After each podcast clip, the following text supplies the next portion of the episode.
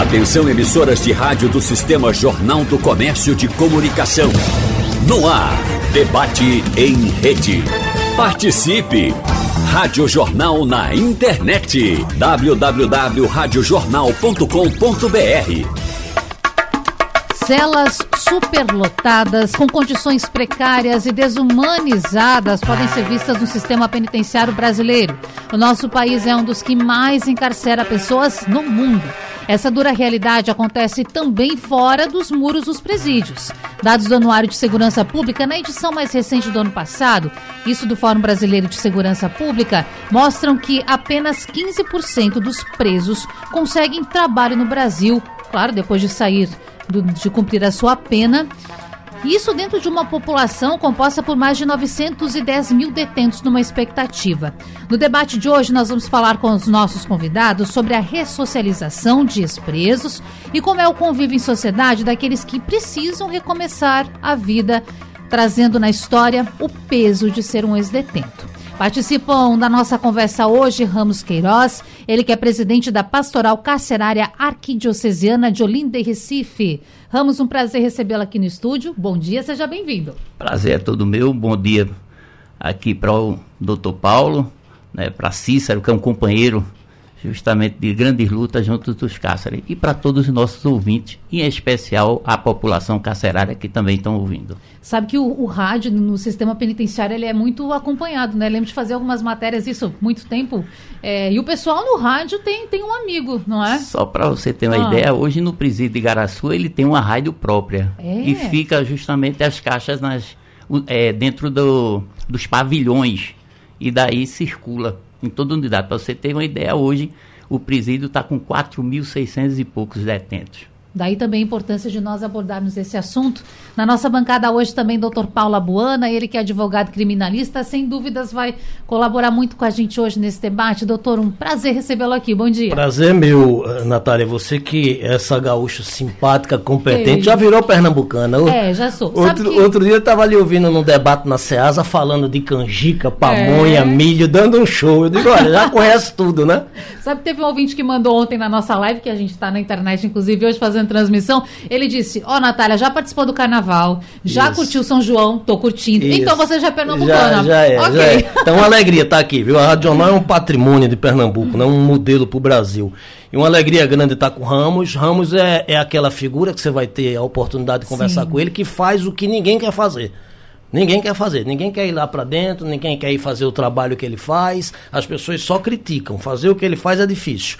E Cícero, eu tive o prazer de conhecer há 15 minutos e devo lhe dizer, Cícero, é missa de corpo presente que no futuro, Natália, esse cidadão vai ter o nome dele nos livros, porque é um exemplo para o Brasil alguém que pegou uma pena pesada no regime fechado, ele deve contar a história Sim. dele, e lá dentro conseguiu se formar, superando todas as dificuldades. É realmente um, um orgulho para a gente, é emocionante a história dele, e eu torço, já me coloquei à disposição como um soldado dele nas tarefas que ele desempenha, viu, Natália? Ah, é um prazer para a gente falar com, com ele hoje também. Deixa eu passar o crédito completinho aqui para o povo saber quem você é. Cícero é CEO, fundador do Instituto Fênix, primeiro reeducando do Brasil, iniciar e concluir uma faculdade em regime fechado. É natural de Pernambuco, é recifense? Conta pra gente. Bom dia, seja bem-vindo.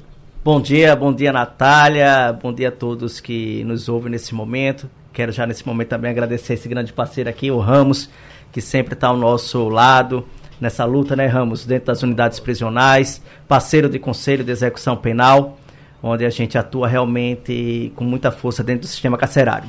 Tive o prazer também de, de conhecer essa sumidade, né, doutor Paulo Abuana. É uma satisfação realmente conhecê-lo pessoalmente e tê-lo agora como um grande parceiro da nossa instituição. E dizer, Natália, que para mim é uma satisfação imensa estar aqui nesse momento, compartilhando não somente um pouco da minha história, da minha trajetória, da realidade do sistema carcerário, da realidade daqueles que passam pelo sistema punitivo no Brasil e principalmente mostrar, trazer dados daqueles que já estão fora do sistema carcerário, que é o novo recomeço, uhum. que é isso que nós do Instituto Fênix nós fazemos diariamente, nós lutamos para isso, para recuperar vidas. Eu, Cícero, Cícero Alves em, em especial, eu acredito muito na mudança do ser humano. E eu acho que eles precisam apenas de uma oportunidade. Se nós, como sociedade, não nos unirmos, nós não vamos conseguir diminuir, infelizmente, essa realidade do sistema carcerário que está hoje o Brasil em terceiro lugar, como você já viu aí nos próprios dados, em superpopulação carcerária no mundo. Então, a minha palavra é somente de gratidão. É, passei pelo sistema carcerário de Alagoas, Hum. Então eu vou falar daqui a pouco um pouquinho Sim. sobre isso. Não sou natural de, de Pernambuco, mas me sinto acolhido nesse estado. Quando eu cheguei aqui em 2019, graças à pastoral carcerária que me apresentou Dom Fernando Saburido, Dom Lima Cedo, e aí fui conhecendo várias pessoas. E aí a gente começou com esse projeto maravilhoso aqui no estado. Então minha palavra é só de gratidão a todos os pernambucanos. Nasceu onde? Nasci em Alagoas. Alagoas mesmo. Alagoas. Sou natural de Maceió. Maceió. Terra lindíssima. É. Maravilhoso lá. Assim como o nosso Recife, Pernambuco também.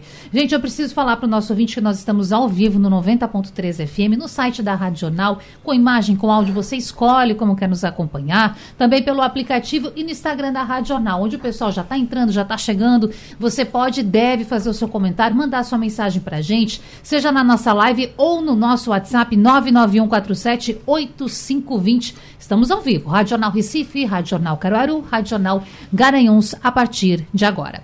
Dito isso, eu quero começar conhecendo um pouco mais, Cícero, da tua história, porque quando a gente fala de é, penas, ressocialização, parece que é tão difícil sair desse enredo e de fato conseguir ter um sucesso posterior à saída do sistema penitenciário. E não parece não apenas, é difícil mesmo. Então conta pra gente um pouco da tua história. Isso, é, realmente, eu entrei no sistema carcerário no ano de 2009, no estado de Alagoas. É, foi acusado de um crime que não cometi. É, passei nove anos, quatro meses, 28 dias, 15 horas e 10 minutos exatos dentro de um regime fechado. E eu costumo dizer sempre para as pessoas, doutor Paulo e Ramos e todos que nos ouvem, é, eu tinha tudo para sair a pior pessoa do sistema carcerário. Por quê? Porque, olha só, o sistema carcerário hoje, ele é um sistema punitivo, infelizmente. A ressocialização, eu costumo dizer que ela é de dentro para fora, entendeu? Então, num patamar de 100%, eu costumo dizer que 70% parte da pessoa querer mudar e os outros 30% eu coloco para o Estado, que é os mecanismos que eles dão. Oportunidade de estudo, oportunidade de trabalho, mas a principal ressocialização é de dentro para fora, entendeu? E estando nessa unidade prisional superlotada, lá no estado de Alagoas, sem condições mínimas de sobrevivência, insalubre, muitas coisas, eu tentei realmente lutar para sair melhor do que o momento que eu entrei no sistema carcerário. Entendeu? E não foi fácil. Eu costumo sempre dizer para as pessoas, as palestras e tudo mais, que é conhecer se você tem amigo, entra no sistema carcerário. Entendeu? Porque eu tinha uma lista aí de mais de 100 amigos. E eu posso dizer a você que naquele momento não apareceu um. Até família também, né? Isso. E aí eu costumo dizer que quem é que nunca nos abandona? Nossos pais, nossos irmãos, entendeu? Até a, a esposa que eu tinha antes, quando eu fui preso, ela me deixou sem saber se eu era culpado ou inocente. Entendeu? Então eu costumo sempre dizer para as pessoas: valorize a família que você tem. E aí lá dentro, Natália, eu lutei para sempre para questões de educação. Uhum. Eu não pensava no porquê que eu estava preso. Eu acho que se eu parasse para pensar no porquê que eu estava preso, a gente não estava tendo essa conversa nesse momento, esse bate-papo bem legal. Então, eu sempre pensava, poxa, um dia eu vou sair, vou ter que recomeçar. E aí eu ocupava meu tempo lendo livros, estudando. E aí lutei no ano de 2015 para iniciar o ensino superior em regime fechado, com muita dificuldade, porque embora seja uma realidade, o Estado ele não queria, entendeu? Ok, ter um preso, um regime fechado, cursando ensino superior, não entendeu? Mas eu lutei junto com meus advogados, até consegui a autorização judicial e aí consegui me matricular no curso de administração bacharelado. Naquele ano de 2015 em Alagoas, nós éramos os primeiros quatro reeducantes, que foi eu mais três colegas, a iniciar o ensino superior em regime fechado no Brasil. Porque até então era do regime semiaberto que podia. E também durante o tempo de cárcere fiz vários cursos profissionalizantes. Essa, até brinco, essas aulas eram né? online? Aulas online, entendeu? E a gente teve até uma dificuldade para achar uma faculdade Sim. que pudesse disponibilizar, que tivesse interesse de entrar numa Eu unidade prisional. Deu uma universidade privada, pública, como foi? Isso, na realidade foi uma, uma universidade privada. Certo. A Unopar foi a única universidade uhum. que se interessou, entendeu? E tem que falar o nome porque tem que parabenizar, claro, todos os diretores, principalmente partindo de Londrina, que, claro, tudo sai de lá, quando eles realmente disseram, não, a gente vai, vai fazer essa experiência. E o incrível que parece, eu paro assim e penso, poxa, valeu a pena toda aquela luta em 2015 e hoje você perceber que em todo o Brasil nós temos mais de 200 pessoas Poxa, mais de 300 pessoas cursando ensino superior em regime fechado. Porque só aqui em Pernambuco são mais de 100 reeducandos em regime fechado. Entendeu? O presídio de Garaçu é um exemplo em empresas cursando ensino superior. O Cotel também tem pessoas lá, mais de 50 reeducandos cursando ensino superior. Né, sala reservada. Nós conseguimos montar junto ao, ao, apoio da Arquidiocese, uhum. um laboratório de informática no presídio feminino de Abreu e Lima, CPFAL, onde junto com, com Dom Lima Cedo, Dom Fernando, nós conseguimos doar cinco computadores, ar-condicionados e montamos um laboratório para que as reeducandas cursassem o ensino superior. E olha que legal, a gente agora vai, junto com parceiros, iniciar a questão de bolsas, onde empresários, pessoas físicas vão pagar para que eles cursem. Mas voltando, dentro do Cáceres, além, claro, de ter a, a graduação, eu também iniciei duas pós-graduações, foi o MBA Gestão Pública e o MBA Liderança e Coaching na Gestão de Pessoas. Também desenvolvi um artigo científico dentro da unidade.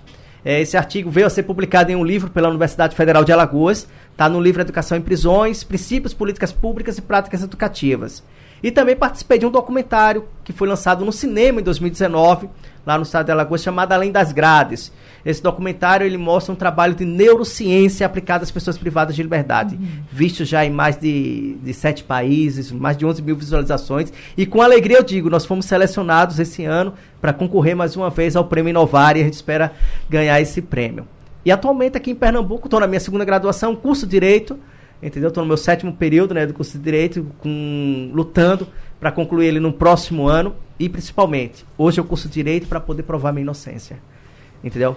Agora, Cícero, é muito inspirador te ouvir falar. Tenho certeza que tem pessoas que estão aqui, de fato, imaginando tudo que você passou e essa caminhada até aqui.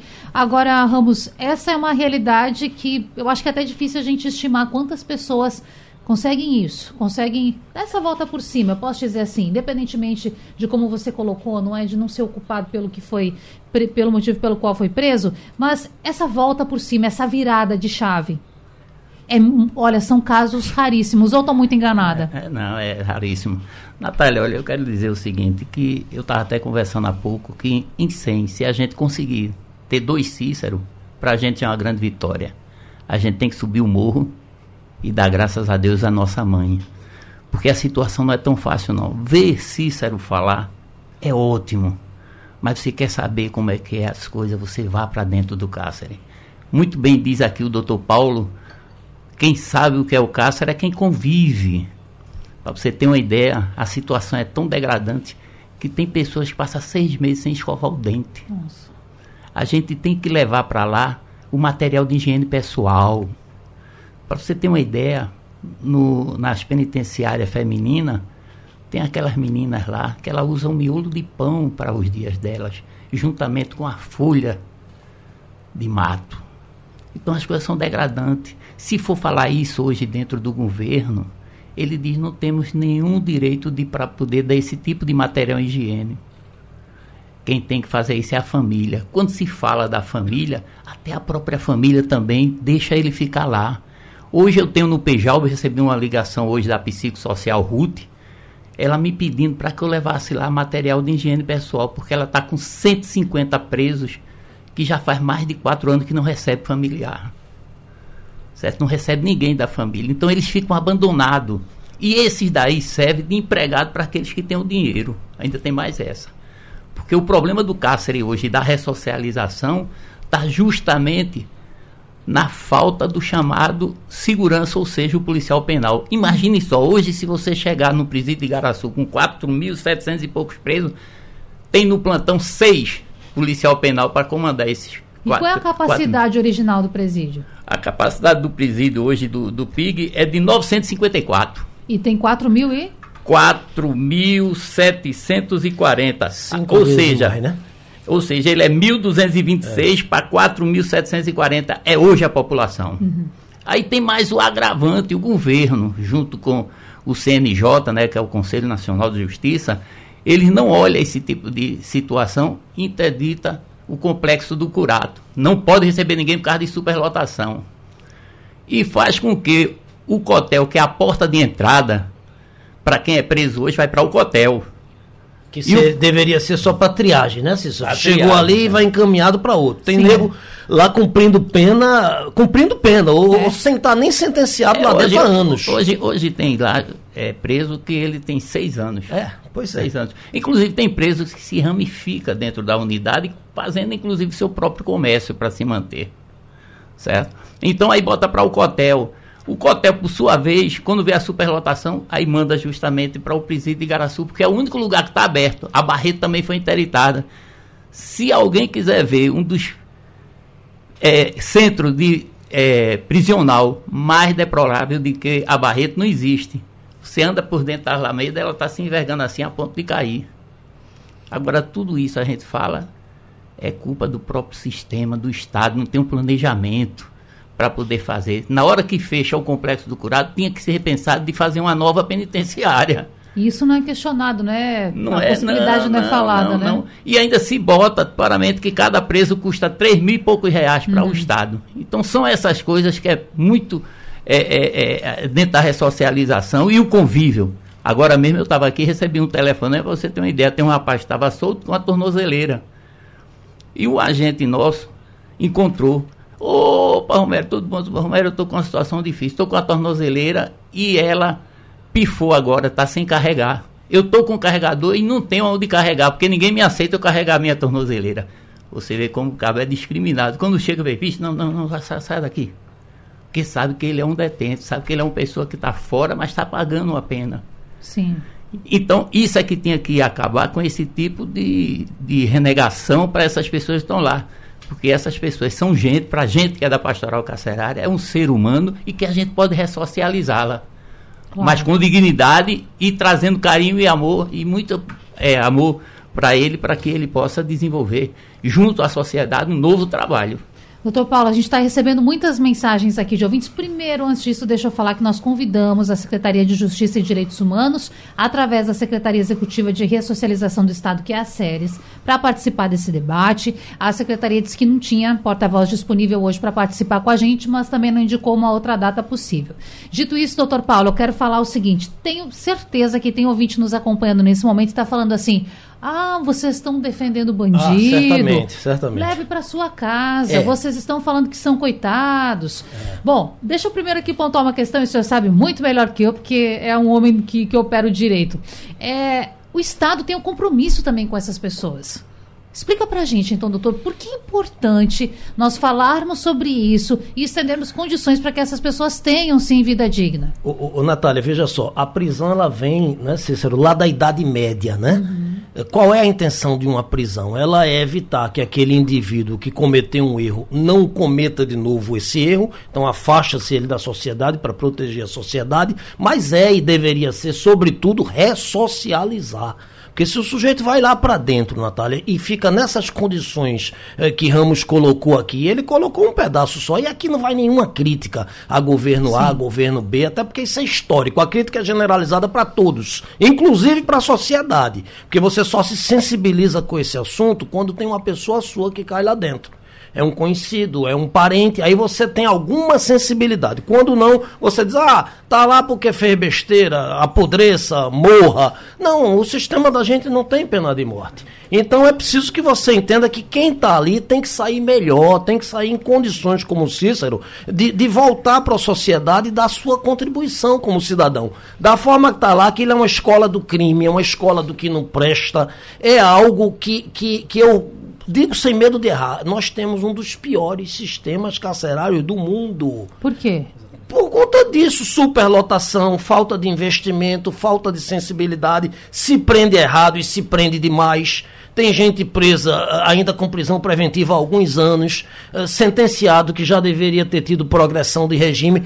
Não estamos defendendo impunidade de ninguém. Quem cometeu seu crime foi condenado tendo uh, sido assistido com ampla defesa, contraditório, etc, etc. Ele vai cumprir a pena dele. Agora, da forma que está aí, pense no seguinte: você que está discordando da gente, a pessoa vai sair de lá no dia que sair pior do que entrou. E que sociedade a gente está construindo é aí? Né? É uma é, Que sociedade, Natália, você está construindo para os seus filhos, para os seus netos? Ele entre, cumpra a pena dele, deveria ser dada a ele as condições para acontecer o que aconteceu, por exemplo, com Cícero. Eu disse a você no começo do debate, esse sujeito um, um dia vai ter o nome nos livros, porque é o primeiro do Brasil que num regime fechado conseguiu se formar lá dentro, com todas as condições adversas. Sim. Claro que ele deve, deve a muita gente a, a, a, o apoio tá certo? O trabalho que, que Ramos faz aqui com a Pastoral e várias outras ONGs, institutos que estão lá dentro fazendo o que ninguém quer. Eu vou no presídio pelo menos duas, três vezes por semana e sei o que é aquilo ali. Realidade. E é de se lamentar. E repito, não vamos aqui culpar governo A, culpar governo Sim. B, porque tem que culpar é todo mundo, inclusive a sociedade, que tem que mudar essa forma de pensar. Ninguém vai inventar a roda, Natália. Vamos para o primeiro mundo ou para os países onde a, os cárceres não têm essa quantidade e dão certo. O que é que eles fazem? Qual a dificuldade de tentar copiar o que dá certo? Não é? O que falta é interesse político. Uh, Ramos colocou aqui: se fecha uma unidade, não se fala de abrir outra. Se você disser que vai abrir um presídio na cidade A ou na cidade B, a cidade se rebela contra é isso. Ninguém quer presídio né? lá, não. Acaba. Ninguém quer presídio lá. Então é tudo muito complicado e digo com muita tristeza, como militante, atuo na área de família e na área penal, eu não vejo uh, nenhuma intenção de nenhuma autoridade política de melhorar ou mudar isso. Essa viu, é a Viu, Natália? Só Fique dando uns dados, uns dados aqui. O Cotel eu tive com o Islã e hoje eles têm em torno de 45 a 50% dos que são recolhidos por falta do pagamento da pensão alimentícia, e também a Lei Maria da Penha. Quando se poderia resolver isso? Com penas alternativas, com penas que, é, inclusive a própria Secretaria de Justiça, ela tem um, um setor que é o CEAPA, é, verdade. que é para poder fazer isso. Uma tornozeleira, prática... uma tornozeleira prática eles têm, eles, eles fazem, mas uhum. a, o juiz é, é, quem determina. É insuficiente é, ainda e é, falta também sensibilidade. O material humano, o material humano para poder suprir tudo isso. Certo? Imagine, no, no contexto aqui, como o Cotel hoje tem 3.564 presos, 50%, 45% a 50% está justamente enquadrado, recolhido, junto com aqueles maiorais que são por tráfico, por roubo. Você entende o que é que tá entendendo? Que é aí, que se juntam, tá aí se Você juntam na mesma foi cela. preso por pensão alimentícia, pensão Ramos, alimentícia. e ele vai ser colocado lá no mesmo ambiente não tem separado não. perigoso. Não é? Eu vou trazer até um fato é, real que aconteceu, é, Natália. Eu, eu presenciei isso. Essa pessoa foi presa lá no, quando eu estava em cumprimento de pena por prisão, por, por não pagar pensão alimentícia. O que foi que aconteceu? Para essa pessoa sobreviver dentro do sistema, o que foi que ele fez? Ele começou a ser aviãozinho de outros presos que estavam lá. Em resumo, passando o tempo, o que foi que aconteceu? Essa pessoa que estava lá dentro, por causa da pensão alimentícia, também adquiriu um outro crime dentro do sistema para poder ficar entendeu? Para poder ficar, porque ele começou a perceber que estava tendo mais dinheiro preso do que solto, entendeu? Porque ele não tinha nada do lado de fora e lá dentro ele estava conseguindo construir. Para quem não tinha nada do lado de fora, saiu do presídio, sabe com quê? Com carro, moto e casa. A custa de quê?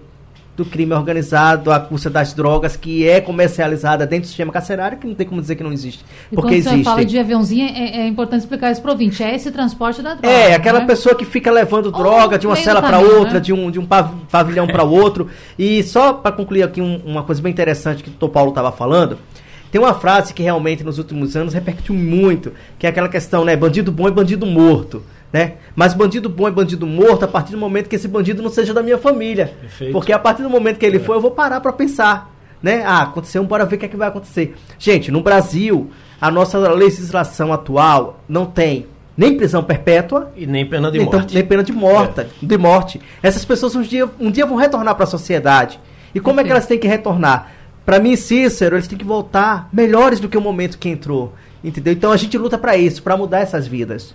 Seu Ramos, tem um, muita gente aqui participando, como eu já dizia, mas o Marquinhos, ele diz o seguinte: quero saber quais são os cursos de qualificação, ressocialização que hoje são oferecidos em Pernambuco. Isso na prática acontece? Qual é a realidade lá no presídio, seu Ramos? Não, curso não tem. Hoje tem um convênio com a Secretaria hum.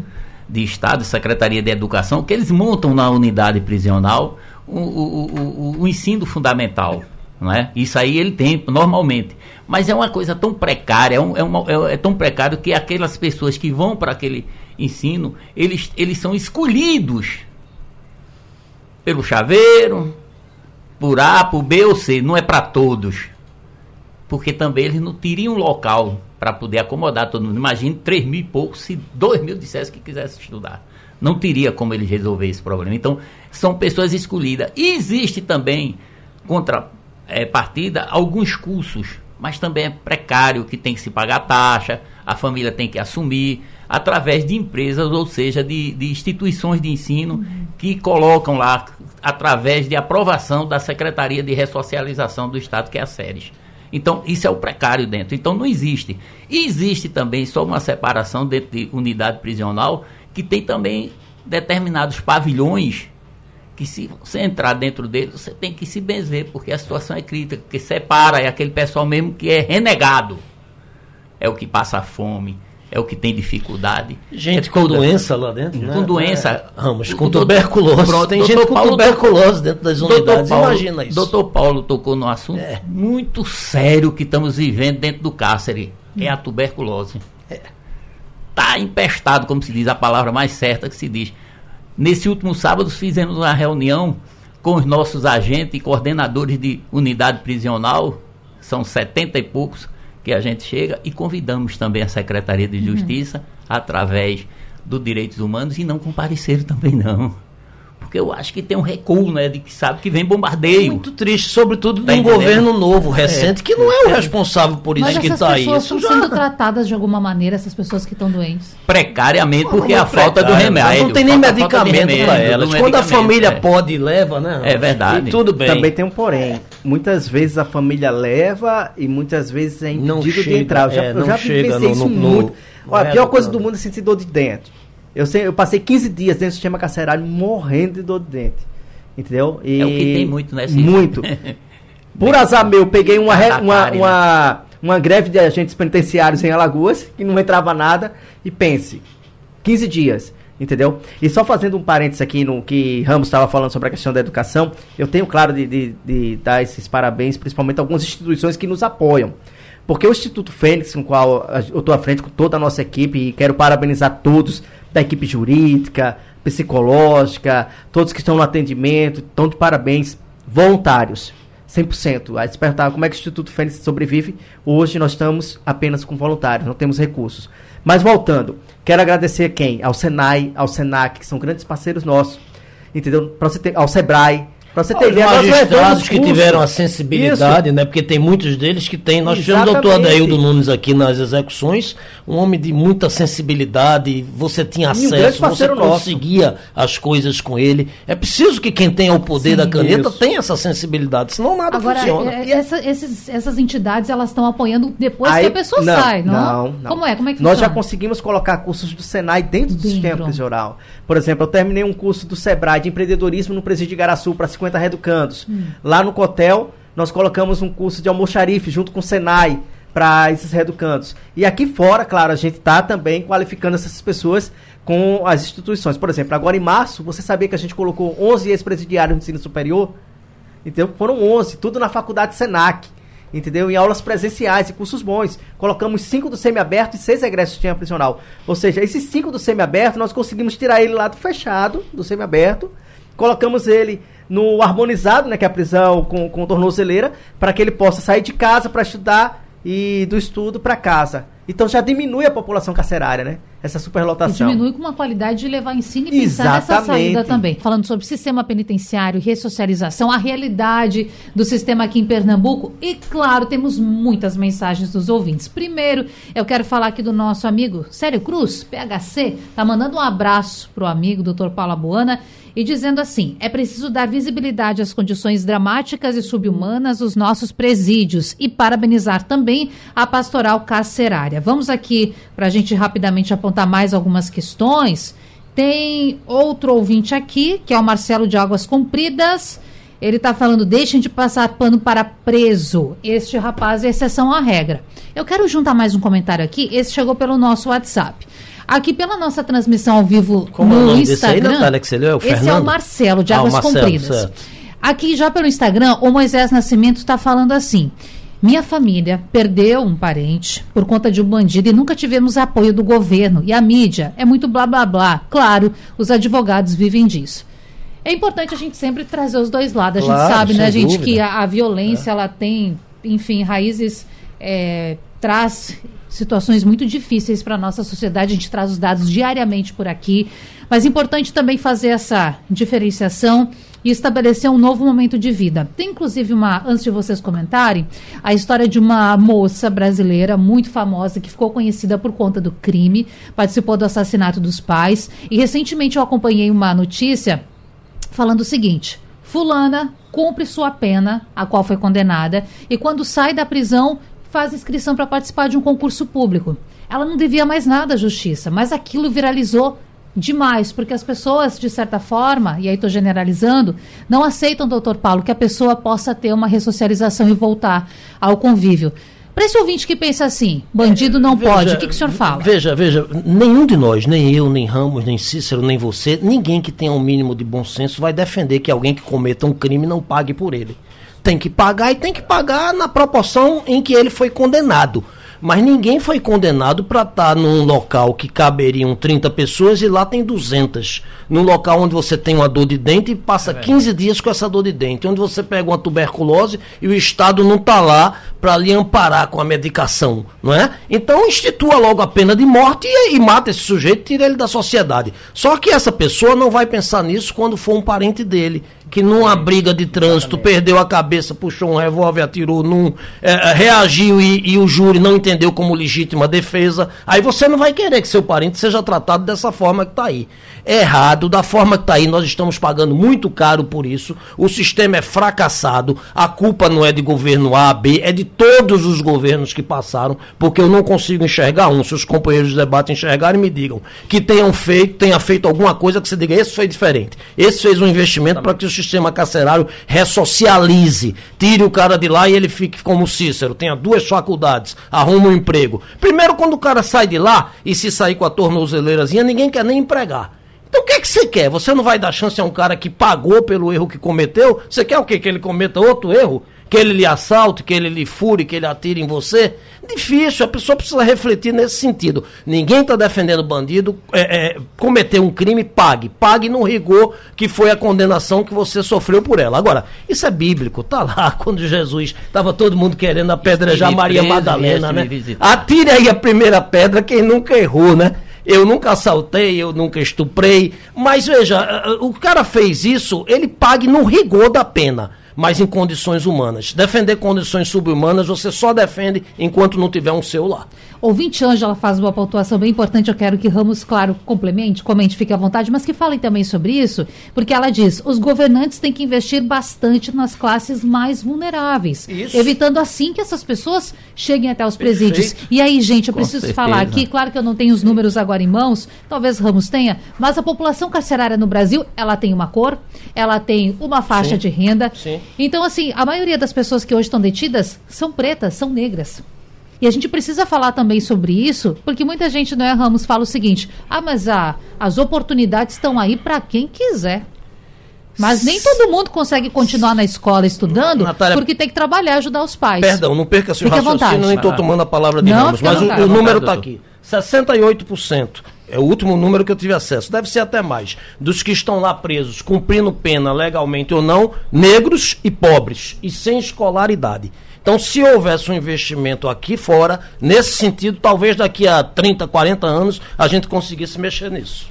Mas é, isso, é, isso é verdade, doutor. Hoje, por exemplo, em Pernambuco, temos um 29.615 recolhidos. 29.615. Logicamente, quando se fala aí defender ou que esteja defendendo, não é defender. A gente sabe que é como o doutor Paulo colocou, se a pessoa foi para lá porque fez algo de errado. Então tem, a gente não tem nossos filhos. Quando ele faz uma coisa errada, você, você conversa casa, né? duas, né? três, quatro é. vezes para poder tentar reconciliar ele. Quando ele erra demais, você vai ter que dar uma lapadinha. Não resta dúvida. Agora, dentro do cárcere, logicamente, o que se debate e a pastoral carcerária luta muito por isso, é que a pessoa seja tratada por uma, é, com, com certa humanidade, que, ela, que, que façam com que aquilo é um ser humano tudo bem que matou, tem que pagar por ter matado. Se roubou, tem que pagar por ter roubado. Mas a gente luta justamente para que aquela pessoa tenha uma dignidade de que possa comer, não seja só o pescoço da galinha, não seja só a asa da galinha, Você já pé da galinha. ele, né, Ramos, a oportunidade. Bicho, tu quer sair daqui e ser alguém? Tá aqui, vai estudar, vai aprender uma profissão. Hoje- Nada disso é feito. Hoje, hoje, hoje é como é bem colocado aí. Hoje, aqui fora, as pessoas não têm com dignidade aquilo que deviam ter, como disse aqui o doutor Paulo Negro, a pessoa de situação mais vulnerável, é para que chegasse ao patamar de não cair dentro do cárcere. Certo? Para poder chegar, para poder reservar logo ele, tirar ele dessa situação logo aqui fora. Porque indo para o cárcere, a situação é difícil. Imagine só, eu tenho uma pessoa presa porque levou um desodorante. Mas por que tu levasse o desodorante, bicho? Rapaz, me deu vontade. Eu nunca usei ele, aí botei no bolso. Quando saiu, o vigia me pegou.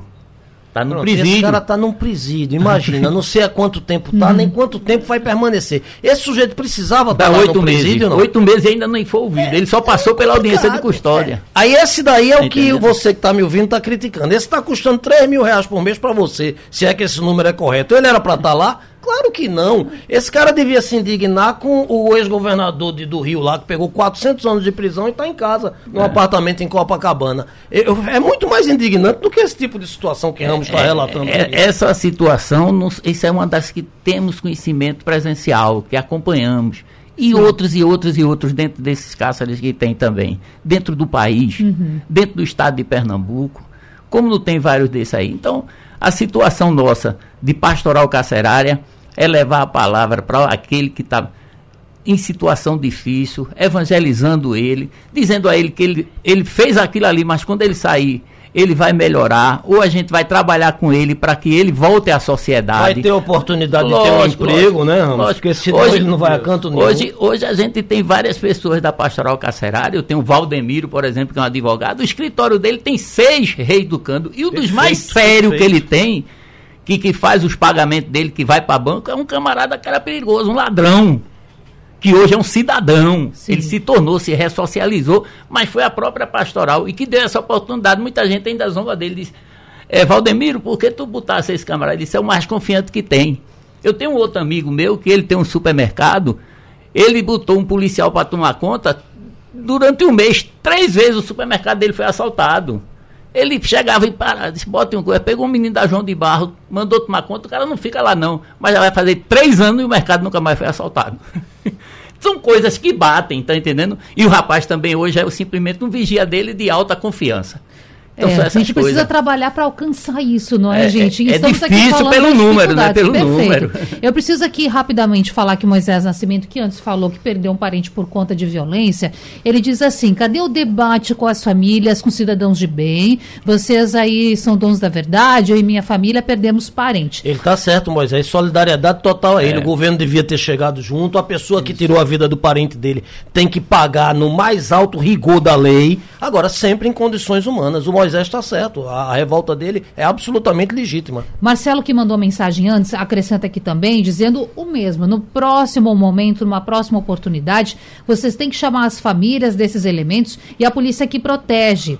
É, vocês mesmos, a polícia protege vocês mesmos aí que estão falando. Depois ficam falando mal da mesma. É o Marcelo de Águas Compridas, desculpem qualquer coisa, mas é a minha opinião. E que bom, Marcelo, a gente está aqui de fato para fazer um debate e trazer essas opiniões e trazer as visões diferentes a respeito do tema. Agora, Cícero, tudo que a gente falou aqui, falamos a respeito desse trabalho, essa caminhada para levar dignidade para que a pessoa não volte para o crime. Hoje, a gente está sonhando demais em imaginar que um dia isso vai acontecer? Qual a tua opinião? Não, não tá sonhando. É, eu queria só antes de falar, é, teve um, um comentário de Marcelo logo no início, antes da fala do Dr. Paulo, que ele falou que eu era uma exceção. Entendeu? E eu quero, claro, responder a todos os, os nossos ouvintes que eu não sou exceção. Existem muitas pessoas dentro do sistema carcerário e saindo do sistema carcerário melhores do que Cícero Alves. Certo? Para você ter uma ideia, tem um reeducando lá onde eu cumpri pena. Ele cumpriu pena comigo no mesmo presídio. Ele entrou no presídio sem saber ler e escrever.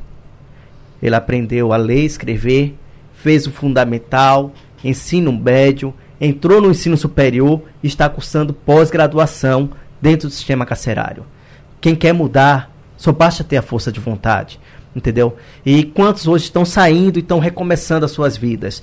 Uma coisa incrível que eu quero trazer esses dados, que é o próprio dado do Departamento Penitenciário Nacional, DEPEN, que apresenta que no Brasil apenas 16% dos privados de liberdade tem acesso à educação e trabalho dentro da unidade 16. funcional.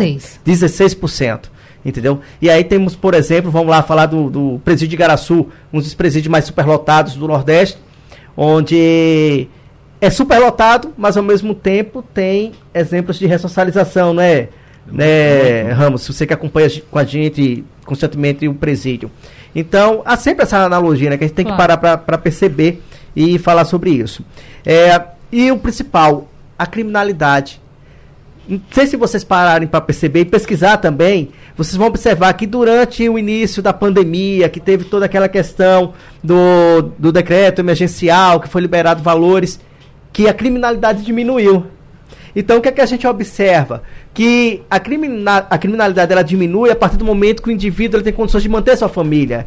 Então, quando eles estavam tendo aqueles 300 reais de início do, do auxílio emergencial, eles não tinham para que ir para a rua, porque estavam conseguindo comprar comida para dentro de casa, entendeu? E aí, claro, respondendo a sua família, a, a sua pergunta, desculpa, é, tem sim, a gente tem que ter esperança, entendeu? Eu costumo sempre dizer para as pessoas que o, o, meu sonho é que um dia os presídios do Brasil se tornem museus. E aí eu vou ser bem sincero a dizer, não somente a vocês que estão aqui, mas também os nossos ouvintes, infelizmente vocês não vão ver isso. Mas nós do Instituto Fênix, nós lutamos para que pelo menos o meu filho ou o meu neto, ele possa ver um Brasil sem presídios. Aconteceu isso nos desenvolvidos, Sim. nos países desenvolvidos, por que não aqui no Sim. Brasil? Só basta ter força de vontade. Eu luto todo dia para isso. Para vocês terem ideia, nós estamos fundando aqui em Pernambuco o primeiro restaurante social do Brasil, formado 100% por ex-presidiários. Gente, isso é um marco. O nutricionista, ele é um ex-presidiário. O chefe de cozinha é um egresso que a gente pôde colocar no ensino superior de gastronomia no Senac, se formou agora em junho. Entendeu? Ele vai ser o chefe de cozinha do nosso restaurante. Quero já agradecer, claro, ao Ministério Público do Trabalho, a doutor Chafik, principalmente, doutor Leonardo Osório, que está sempre com a gente, porque foi através deles que veio essa reversão para que a gente possa fazer a reforma no nosso instituto e comprar todo o material, todo o maquinário para esse restaurante social. E claro, não tem como não falar dos parceiros que estão vindo, claro. né? É, o Café Domínio, um grande parceiro, está vindo agora para apoiar o nosso restaurante, como a Rede Livre TV também. E aí, voltando, não somente a questão do restaurante social. Sabe qual é o interessante nosso? A gente não pensa somente nos egressos. A maioria das pessoas que estão nos ouvindo só pensa, ah, é presidiário, é ex-presidiário. Não, a gente pensa na família. Sabe qual é o trabalho nosso hoje? É impedir que crianças e jovens, eles sigam o mesmo passo dos seus pais. Quando eu chego num presídio e, e a gente lá com a nossa equipe faz uma pergunta para os educandos lá, quem é que está preso que já teve um familiar? Que foi preso. É mais de 50%, gente, que levanta a mão. Eu recebi há três semanas atrás uma mãe no instituto chorando, porque ela estava com oito filhos. Dos oito, dois morreu porque mataram. Ficaram seis, quatro estão presos e dois saiu. Um está com ela em casa e o outro ela não sabe onde está. Ou seja, foi todos os filhos da família dela que foram presos. Então o que, é que a gente está fazendo hoje? A gente está trazendo as crianças para dentro do instituto. Os filhos dos reeducandos é um trabalho muito árduo. Que eles se ele não tiver apoio governamental. Os passos dos seus pais. E sabe uma coisa bem interessante? Hum um parceiro grande. Eu quero, claro, agradecer o Senac, não tem como não agradecer. Nós estamos num, num, num projeto agora inovador no Brasil, o Senac Pernambuco com o Instituto Fênix, uhum. onde a gente vai trabalhar o programa de aprendizagem exclusivo para filhos de ex-presidiários e agressão prisional. É uma quantidade exata, claro Sim, que vamos ter, não vai abranger todo. Já, já, vamos começar agora em julho, entendeu? Ainda esse mês para julho a gente já está começando Importante e a gente vai estar tá encaminhando o quê? Filhos de reeducando, filhos de agressão prisional, um horário eles vão estudar no outro horário, eles vão trabalhar e levar renda para a família. E quando a gente fala em renda, hum. não é somente colocar o ex-presidiário no mercado de trabalho, que é a luta nossa também do Instituto colocar. Mas é quando eu chego para o empresário, o empresário diz, ah, eu não quero contratar um ex-presidiário. Eu falei, então bora fazer o seguinte, vamos contratar a esposa dele, vamos contratar o filho. Fazer a renda entendeu? gerar nessa Vamos família. contratar a mãe. Sabe por quê? Se o, o ex-presidiário não puder levar renda para dentro de casa, a família está levando. Então ele pode ficar lá em casa tranquilo enquanto está procurando emprego, mas ele vai voltar para a criminalidade. Porque tudo que falta realmente para eles se manterem é apenas uma renda. Perfeito. Eu quero já agradecer Ramos Queiroz, ele que é da Pastoral Carcerária, por esse debate, dizer que as portas estão sempre abertas. Ramos, muito, Ramos, muito obrigada por ter vindo aqui ao nosso debate. Nós é que agradecemos, Natália, por esse espaço dado para que a gente pudesse esclarecer o que realmente acontece dentro do cárcere, certo? E quero dizer também a todos esses que estão aí recolhidos que se juntem aí para que possam fazer parte dessas remissões que está aí. Agora mesmo adquirimos através da juíza é, remissão para a leitura da Bíblia, que é muito importante. Então, aquele reeducando que lê a Bíblia e que ele passar pelos testes da, do colégio que tem aí dentro da sua unidade prisional, ele recebe por cada dois dias ele vai receber um dia de, de, é, de abatimento sobre a sua remissão. Isso é muito importante para você que está aí dentro do cárcere escutando. Procure o pessoal da unidade aí de, é, escolar para poder você se matricular. Muito obrigado a todos que hoje participaram aqui com a gente, que interagiram também, né? Com certeza. Teve bombardeio, só que Natália aqui não quis colocar no ar. a gente botou, a gente né? botou. É, mas, teve, mas, teve, tiro aqui em cima da gente por conta. As, os celulares aqui dos convidados bombando, mas a gente está aqui para isso, não é para fazer os esclarecimentos. Obrigada, viu, Ramos? Nada. Cícero, muito obrigada também por trazer aqui a tua história, nos inspirar e pensar também numa sociedade melhor. Eu quero agradecer a Natália, agradecer a todos da Rádio Jornal por essa oportunidade, a todos que nos ouviram.